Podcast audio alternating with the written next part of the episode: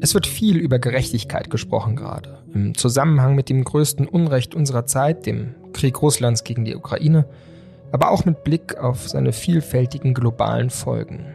Deutschland diskutiert über das Für und Wider von Waffenlieferungen, den Effekt von Wirtschaftssanktionen und die Verteilung der Entlastungspakete. Alles Themenfelder, die auf einer Frage aufbauen. Was ist gerecht? Besonders deutlich wird das im Streit um die vielfältigen Transferleistungen, die gerade an Bürgerinnen und Bürger ausgezahlt werden, um die Kriegsfolgen abzufedern. Ist das eigentlich gerecht, dass auch an Millionäre das Energiegeld ausgezahlt wird? Und warum kann ein Tankrabatt eigentlich ungerecht sein? Darüber haben Helene Bobrowski und ich, Simon Strauß, gestern Abend bei der achten Ausgabe der FAZ-Reihe Junge Köpfe debattiert. Und zwar mit Ricarda Lang der neuen, 28 Jahre jungen Parteivorsitzenden der Grünen.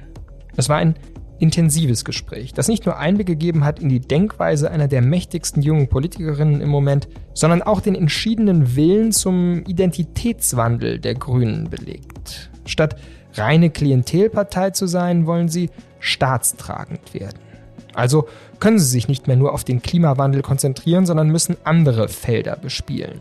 Die soziale Gerechtigkeit nimmt dabei eine strategische Schlüsselrolle ein. Wie gut oder schlecht Sie dieses neue Spiel beherrschen, davon können Sie sich jetzt selbst ein Bild machen. Hier im FAZ-Podcast für Deutschland. Heute ist Mittwoch, der 8. Juni und ich freue mich sehr, dass Sie dabei sind.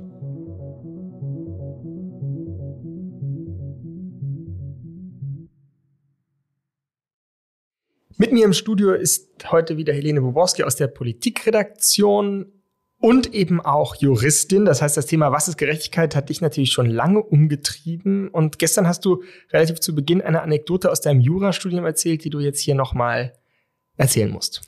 Ja, genau, tatsächlich war am ersten Tag des Studiums, glaube ich, in so einer, in so einer Art Einführungslehrgang, fragte äh, damals der, ich weiß nicht mehr genau, ist ein Professor oder ein wissenschaftlicher Mitarbeiter war. Jedenfalls, er, er stellte die Frage, wer studiert denn Jura, weil er mehr über Gerechtigkeit äh, lernen möchte oder weil er für eine gerechte Welt kämpfen will. Und dann gingen so ungefähr zwei Drittel der Arme hoch, damals an der Uni Köln. Und dann sagte er, und ihr alle seid hier völlig falsch. Denn Jura hat mit Gerechtigkeit gar nichts zu tun. Ähm, das hat mich auch tatsächlich damals ein bisschen ähm, äh, schockiert, weil ich es überhaupt nicht verstanden habe, weil auch ich ähm, damals mit 19 dachte, ähm, ja, Jura und, und äh, Recht und Gerechtigkeit haben doch wohl miteinander zu tun. Mittlerweile habe ich besser verstanden, was er damit meint, jetzt äh, 20 Jahre später. Aber äh, diese Nämlich, Frage, was meint er? Naja, er meint natürlich, dass nicht jedes Urteil äh, oder jede Entscheidung wirklich äh, gerecht ist. Das ist der eine Punkt, sondern das Recht eben und vor allem natürlich, was gerecht ist, liegt sehr im Auge des Betrachters. So, äh, das es gibt Recht sind die abstrakten Regeln, die in ihrer Anwendung teilweise auch zu Ergebnissen führen. Das kennen wir alle, darüber berichten wir in der Zeitung, äh, die nicht alle unserem Gerechtigkeitsgefühl entsprechen. Und dann ist natürlich noch das die große äh, Frage, was ist eigentlich das Gerechtigkeitsgefühl? Darüber haben wir gestern auch bei Junge Köpfe gesprochen, wie ähm, uneinheitlich das auch ist. Und den anderen Punkt, ähm, den hat Ricarda Lang selbst angesprochen gestern, nämlich äh, indem sie sagte, naja, ähm, Recht ist im Grunde genommen, jedenfalls im engeren Sinne, die Anwendung von Regeln. Und die dahinterstehende Frage ist, welche Regeln gelten eigentlich? Wer macht eigentlich diese Regeln, sodass sie dann im Grunde zur These gekommen ist, die Politik ist näher an der Gerechtigkeit oder an dem Streben nach Gerechtigkeit als die Juristen, die das Recht, wie es ist, das ja auch, das kennen wir auch aus der deutschen Geschichte, aus anderen Ländern, das geschriebene Recht kann natürlich auch Unrecht sein. Genau. Und der entscheidende Punkt aber eben, dass wir mit einer Politikerin gesprochen haben über die Frage, was ist Gerechtigkeit und nicht mit einem Juristen oder einem Verfassungsrechtler. Der hat sich natürlich auch im Verlauf des Amts immer wieder gezeigt. Wir haben aber begonnen mit der Frage, was eigentlich ihr in ihrem Leben bisher am ungerechtesten erschienen ist. Und da hat sie eine sehr persönliche Antwort gegeben. Also wahrscheinlich emotional in ganz, ganz vielen Momenten als Kind und Jugendliche, da findet man ja eigentlich alles, was einem passiert, ungerecht. Also wenn man abends ins Bett geschickt wird und wenn man nicht auf eine Party gehen darf und das war dann alles immer furchtbar ungerecht. Wenn man es jetzt in einem politischeren Sinne versteht, wo ich auch heute noch sagen würde, war das für mich tatsächlich damals auch der Punkt, warum ich in die Politik gegangen bin, war bei mir mit 18 Jahren, dass meine Mutter ihren Job verloren hat. Und meine Mutter hat 14 Jahre lang in einem Frauenhaus gearbeitet als Sozialarbeiterin, war dort vor allem für die Kinder zuständig. Und so ein gewisses schwelendes Gefühl von, so ganz gerecht ist das irgendwie nicht, hatte ich schon früh als Jugendliche. Weil ich habe ja sehr akut gesehen, meine Mutter hat immer Überstunden gearbeitet, immer kurz vom Burnout, als Alleinerziehende auch wirklich hart belastet. Und trotzdem war jetzt das Geld, wir sind nicht in Armut aufgewachsen, überhaupt nicht, aber das Geld war eher immer knapp. Es war immer weniger drin als bei meinen Schulfreundinnen. Und als sie dann mit 18 ihren Job endgültig verloren hat, weil die Finanzgrundlage weggefallen ist, also weil das ganze Frauenhaus schließen musste, das war so ein Moment, wo ich wirklich dachte, das ist ungerecht. Hier geht's doch irgendwie nicht mit rechten Dingen zu. Wem haben Sie die Schuld dafür gegeben? Das konnte ich damals überhaupt nicht beschreiben. Und das war ja auch das, was für mich tatsächlich eigentlich Politik ausgemacht hat, dass ich im damaligen Gefühl, das war total schwammig. Das war so ein ganz diffuses, irgendwie ist das ungerecht. Und für mich war dann eigentlich der Weg in die Politik. Ich habe dann mal ein bisschen überlegt, wo könnte man hingehen, bin bei der Grünen Jugend vorbeigeschaut und habe dort im Austausch mit vielen anderen jungen Menschen irgendwie gemerkt, die Erfahrung, die ich gemacht habe, die Erfahrung, die meine Mutter gemacht hat, die sind kein Zufall, die sind nicht vom Himmel gefallen, die sind auch nicht Gott gegeben, ne? sondern die sind Teil von gesellschaftlichen Strukturen. Aber ich habe auch die Erfahrung gemacht, dass ich mit anderen gemeinsam an diesen Strukturen was verändern kann. Und das ist für mich eigentlich der Kern von Politik, Selbstwirksamkeit. So, wir haben jetzt schon mal einmal hineingehört in Ihre Art und Weise zu sprechen, in Ihre Art und Weise zu denken, Helene. Ricarda Lang, wir haben, ich habe es in der Anmoderation ja gesagt, eine die der interessanten, jungen, ähm, auch machtvollen Positionen jetzt besetzt als Parteivorsitzende der Grünen. Du betrachtest ja die Partei schon länger, hast auch verschiedene Persönlichkeiten dieser Position schon beobachtet. Was würdest du denn sagen, was macht sie aus? Was ist das für ein Typ Politikerin, Ricarda Lang? Na, Ricarda Lang ist, ähm, obwohl sie erst 28 Jahre alt ist, tief in der Partei verwurzelt. Sie war zwei Jahre Sprecherin der Grünen Jugend, das heißt der Jugendorganisation der sehr rebellischen äh, äh, jungen Grünen, die sie ähm, sehr gut kennt, wo sie wahnsinnig gut bis heute vernetzt ist. Dann ist sie 2019 in den Parteivorstand gewählt worden als stellvertretende Vorsitzende und jetzt im Januar 2022 ist sie selber Parteivorsitzende geworden. Sie ist bei den Grünen in der Partei sehr beliebt. Ähm, dass, obwohl ihr Wahlergebnis jetzt im Januar gar nicht so bahnbrechend war, hat sie großen Zuspruch, weil sie Themen besetzt, äh, die den Grünen wichtig sind. Das war früher stärker, hatte sie das Thema Bodyshaming, zum Beispiel besetzt das Thema Hass und Hetze, ähm, hatte da sehr populäre Auftritte. Davon ist sie dann vor ein paar Jahren ein bisschen weggegangen, weil sie, glaube ich, gemerkt hat, dass das alleine als, als ja, politischer Anspruch nicht ausreicht. Jetzt hat sie sich stärker auf soziale Themen konzentriert, auch auf das Thema soziale Gerechtigkeit. In der Pandemie hat sie beim Thema Pflegekräfte und so weiter sich politisch engagiert und sitzt jetzt ab September auch im Bundestag und ist, glaube ich, in ihrer Funktion für die Mitglieder des Kabinetts, insbesondere für Robert Habeck und Annalena Baerbock, die ja einen, jetzt an der Regierung insbesondere einen sehr realpolitischen Kurs verfolgen, ist sie ein ganz wichtiges Bindeglied in die Basis hinein. Ricarda Lang gehört dem linken Parteiflügel an, hat deshalb auch bei Linken eine hohe Glaubwürdigkeit. Und wenn sie den Leuten erklärt, wir müssen jetzt für ein Sondervermögen Bundeswehr stimmen oder ähnliches, dann hat sie große Überzeugungskraft und vermittelt im Grunde genommen zwischen Regierungsmitgliedern und Parteibasis. Also von der Re rebellischen Art fand ich, hat man jetzt gestern weniger mitbekommen, wie du ja auch beschreibst. Sie ist eine vermittelnde, sehr souverän auftretende Person. In meinem, jetzt in meiner fachfremden Wahrnehmung auch jemand, die den Typus von Angela Merkel irgendwie ein bisschen weiterführt, ähm, nicht äh, auf Provokationen eingehen, die Sachen abperlen lassen. Ich fand ähm, die Passage, die wir jetzt hören werden, die ein bisschen länger ist, interessant, weil sie da fast schon äh, ähm, landesväterlich oder land mütterlich erklärt hat, warum eigentlich diese vielen Sanktionen vielleicht auch gar nicht immer mit dieser ganz scharfen Abfederung äh, sozusagen äh, geklärt werden müssen. In einer Zeit, wo wir eine Inflation erleben, wo wir einen wahnsinnigen Preisdruck erleben, nehmen diese Debatten wieder zu. Und ich finde es gut, dass wir diese beiden Entlastungspakete gemacht haben. Aber dauerhaft kann natürlich dieses eine Entlastungspaket nach dem anderen und dafür möglichst für alle was machen, kann da nicht die Antwort sein, sondern wahrscheinlich werden wir uns stärker diesen strukturellen Fragen stellen müssen, weil nur Geld reinzugeben ist eine Zeit von der Inflation naja. nicht die richtige Antwort. Ja. Eben, das wollte ich auch gerade sagen. Ich meine, das klingt immer so gut Entlastungspaket, als ob alle entlastet würden, aber Stichwort Generationengerechtigkeit ist natürlich genau das ein Problem. Es baut auf Schulden auf, auf steigenden Schulden, die Inflation wächst und spätere Generationen werden das äh, zu zahlen haben. Also Sie sind ja eben auch eine Vertreterin einer jungen Generation. Haben Sie nicht manchmal ein bisschen Bauchschmerzen bei dem all, allen Geld, was jetzt ausgegeben wird? Ich meine, wir müssen es am Ende ja irgendwann auch äh, zahlen und wir werden darunter belastet werden. Also inwieweit ist die Grüne Partei eigentlich eine, die Generationengerechtigkeit überhaupt noch im Blick nimmt?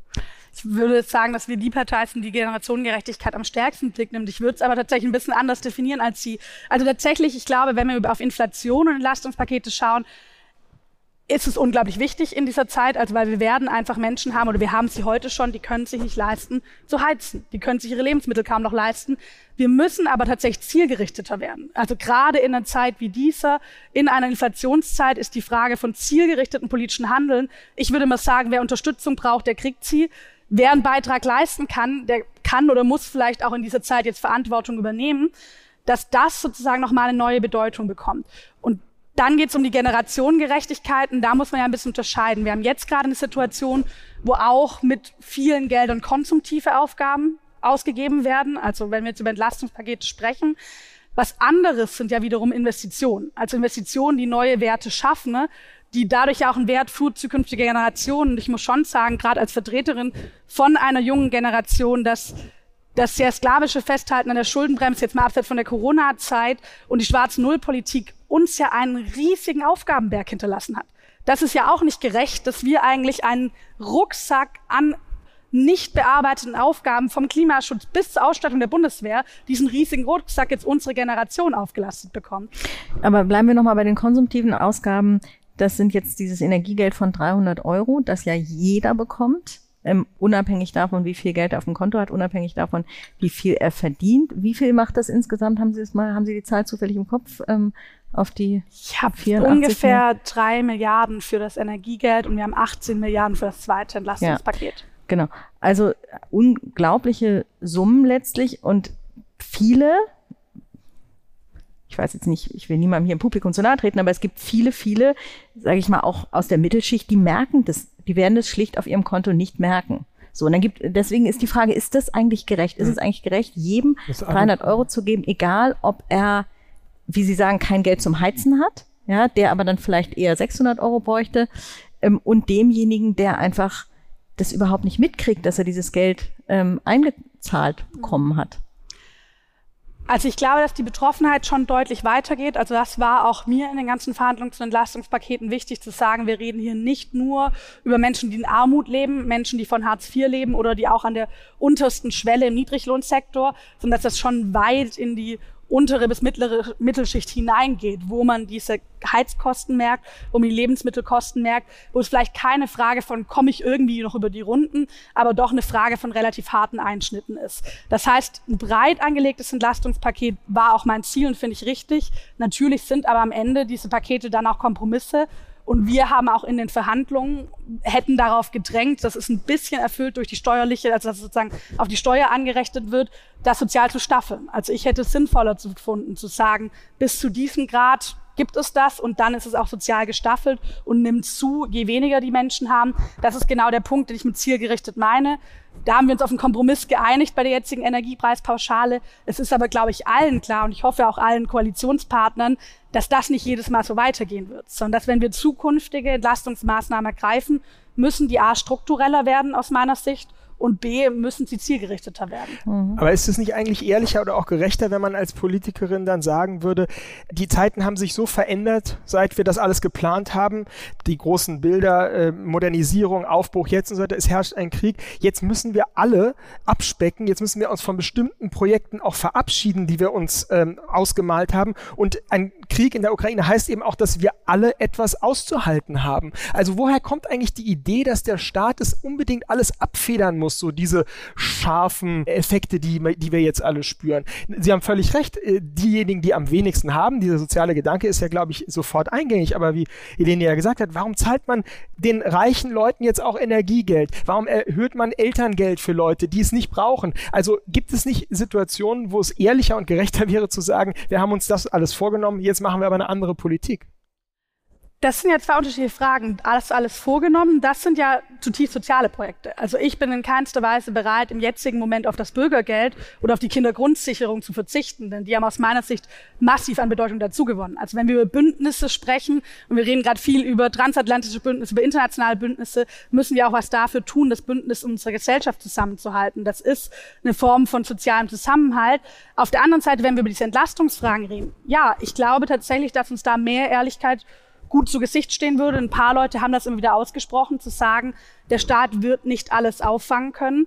Wir werden ärmer werden durch diese Fragen. Nur daraus entwickeln sich dann natürlich die Verteilungsfragen. Hm. Weil wenn ich das einfach so laufen lasse, dann wissen wir ja, wen es am härtesten trifft und wen am wenigsten. Das heißt, am Ende wird es eine Frage von Lastenverteilung auch geben müssen. Und das können Sie sich aber natürlich vorstellen, die in dieser Koalition auszufechten. Das wird nicht ganz einfach.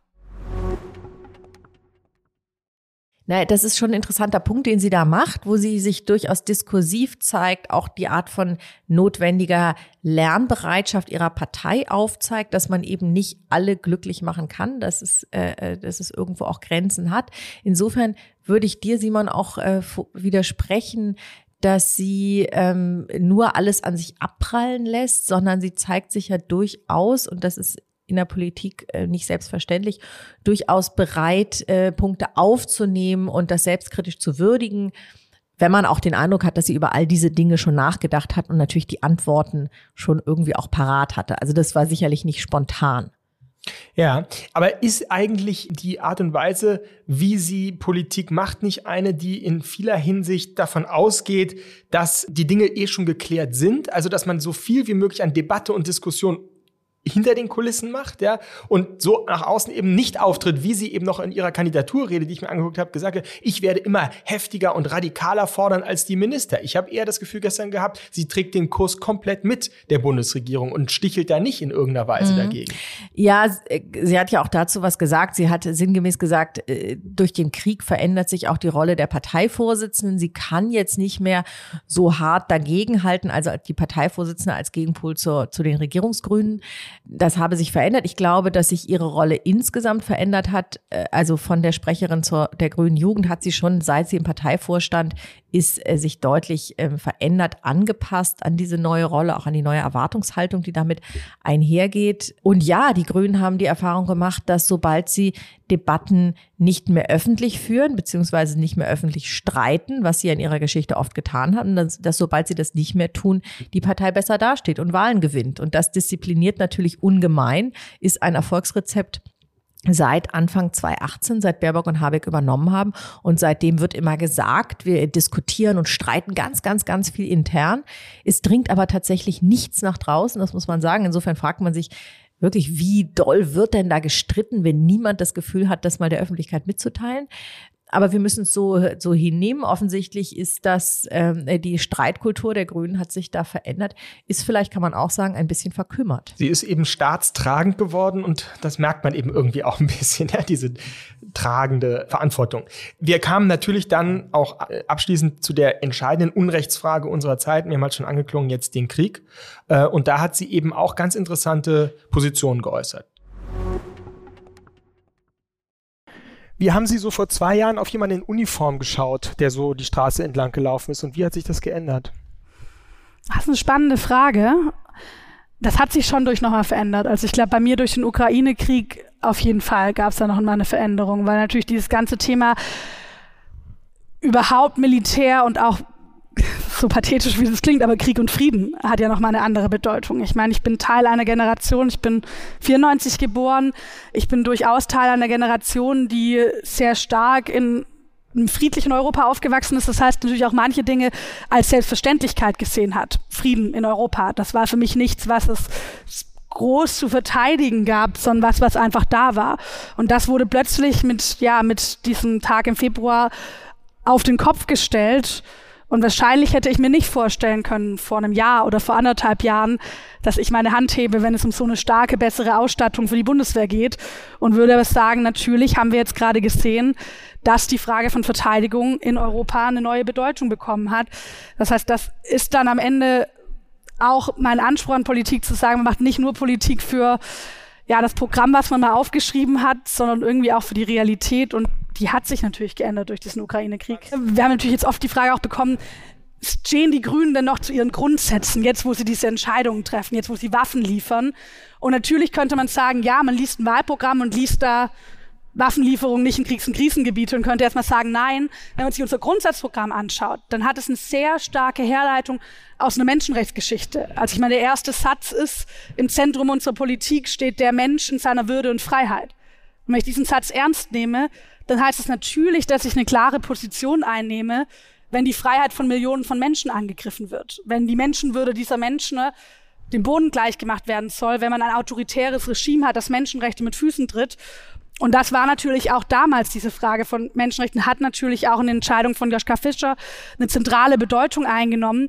Und trotzdem war das nicht so, dass das eine Debatte war, die wir stark geführt haben als Grüne Jugend. Das heißt, wir haben gerade natürlich schon nochmal für meine Generation, glaube ich, eine komplett neue Auseinandersetzung mit Krieg und Frieden. Aber wenn das sozusagen wirklich eine Frage von Würde und Menschenrechten ähm, ist, ähm, gäbe es da nicht auch einen gerechten Krieg? Also gäbe es nicht auch einen Moment, wo man nicht einfach nur die schweren Waffen so halb liefert, sondern auch sagen muss, wie Oskar Fischer damals ja auch argumentiert hat, nie wieder, das darf nicht passieren, äh, wir müssen eingreifen?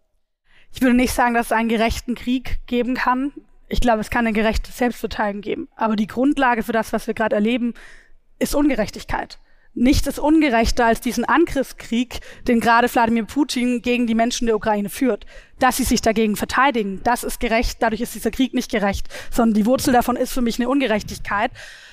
Aber wie Und handeln dass wir wir gerecht? natürlich, dass wir den gerecht werden, das trotzdem tun wir es nicht aus meiner Sicht, indem wir eingreifen und damit tatsächlich einen Krieg zwischen der NATO, zwischen den westlichen und Russland herbeiführen würden. Denn das würde zu einem unfassbaren Leid führen. Das ist natürlich manchmal leichter gesagt, als dann Menschen, die aus der Ukraine kommen, ins Gesicht gesagt. Also ich war auch bei mir im Wahlkreis. Wir hatten ganz, ganz früh viele Flüchtlinge, Menschen mit Behinderung, die dort angekommen sind zum Erholungsheim. Und ich war schon ein paar Wochen nach Kriegsbeginn, war ich dort und denen das ins Gesicht zu sagen, wir werden nicht eingreifen, wir werden Waffen liefern, wir werden auch, Ausbildung war damals noch nicht so klar, aber wir werden am Ende nicht eingreifen in diesen Krieg, wir werden nicht Kriegspartei werden, weil die diese Verantwortung nicht übernehmen können, weil es falsch wäre. Das ist verdammt hart, wenn man das Leuten ins Gesicht sagt, die Freunde, Väter, Brüder haben, die weit in der Ukraine sind. Aber ich bin davon überzeugt, dass es trotzdem richtig ist. Ja, interessant, wie sie einerseits ihre Bewunderung für Petra Kelly zum Ausdruck bringt und gleichzeitig sich ein Stück weit distanziert und sagt, naja, die Realität ist eben heute eine andere und deswegen muss die Politik auch eine andere sein. Genau dazu hatten wir eine Zuschauerfrage von Nico Herting, ähm, Rechtsanwalt in Berlin, fragt Folgendes. Jetzt haben Sie sehr viel über die Wandlungsfähigkeit der Grünen erzählt. Wo bleibt denn eigentlich der Stolz auf die Wurzeln? Also manchmal hat man den Eindruck, das ist fast einem, fast den manchen jungen Grünen ein bisschen unangenehm an, die Petra Kellys und die sehr kantigen Typen aus der Anfangszeit erinnert zu werden. Ähm, und ist da nicht ein bisschen die Gefahr, dass man als, dass man so als eine Beliebigkeitspartei gesehen wird, wie es früher mal bei der FDP der Fall war? Ich habe großen Respekt bis Bewunderung für Petra Kelly. Also ich meine, es ist eine wahnsinnig faszinierende Frau. Und trotzdem kann ich mit dieser sehr starken Historisierung, also ich weiß, mir ist schon als ne, junge Grüne hat man ja immer ganz viel mit den Jusos zu tun. Und ich fand dieses irgendwie jetzt nochmal überall ein Willy Brandt-Bild rumhängt und alle sozusagen noch ihr Profilbild mit Willy Brandt haben und man dann irgendwie abends dann Lied. Mir war das tatsächlich immer so ein bisschen fremd. Ich glaube, es war jetzt aber gar nicht sozusagen, weil man sich vor der eigenen Parteigeschichte schämt oder sowas tue ich in keiner Weiß. Wir haben als Grüne Jugend unter meiner Sprecherinnenschaft eine grüne Geschichte zur Geschichte der Grünen Jugend aufgebaut. Wir hatten vorletztes Jahr oder vorvorletztes Jahr 40 Jahre Grüne, ähm, wo wir sehr groß auch sozusagen auch eine Auseinandersetzung mit der eigenen Geschichte. Und ich finde das unglaublich wichtig, weil ich meine, das gilt für die innerparteiliche Geschichte bis hin zu feministischen Geschichte. Ich meine, wir stehen auf Schulter von Riesen und man muss auch nicht jedes Mal das Rad neu erfinden, sondern kann natürlich auch historisch lernen aus einer politischen Entwicklung. Aber das nicht auf so eine statische Art und Weise zu tun, wo sozusagen das gute Bild und das, die Tendenz haben ja gerne Sozialdemokraten wie auch Konservative, die richtige Ära ihrer Partei zu beschreiben. Da ist dann sozusagen ne, das Gute, heute noch ist alles richtig, was Willy Brandt gesagt hat und bei allem, was man richtig findet, sagt man, dass Willy Brandt auch richtig gefunden hätte und bei der CDU so ein bisschen mit Konrad Adenauer und dass man nicht dieses statische Bild von, das war die goldene grüne Ära und dahin wollen wir zurück, das gibt einem vielleicht auch ein größeres Potenzial Fortschritt auch in der eigenen Partei. Und ich glaube schon, dass die Fähigkeit, sich an eine Realität anzupassen, mit einer Realität umzugehen, unglaublich wichtig ist. Das heißt, da bin ich eigentlich ganz froh drum, in einer vielleicht weniger nostalgischen Parteipolitik zu machen, als es die von Ihnen genannten sind. Was aber nicht heißt, dass es da irgendwie eine Abwendung gibt oder eine ahistorische Betrachtung, obwohl es die vielleicht sogar manchmal, also ich finde es auch manchmal spannend, wo man bei manchen meinen Kollegen ich da auch mal das Gefühl habe, okay, es ist vielleicht nicht das größte Interesse da. Wir haben in der Grünen Jugend immer viel wirklich auch zu unserer eigenen Geschichte gemacht, weil sie einen natürlich prägt. Aber sie sollte einen nicht prägen auf eine festlegende Art und Weise, würde ich sagen.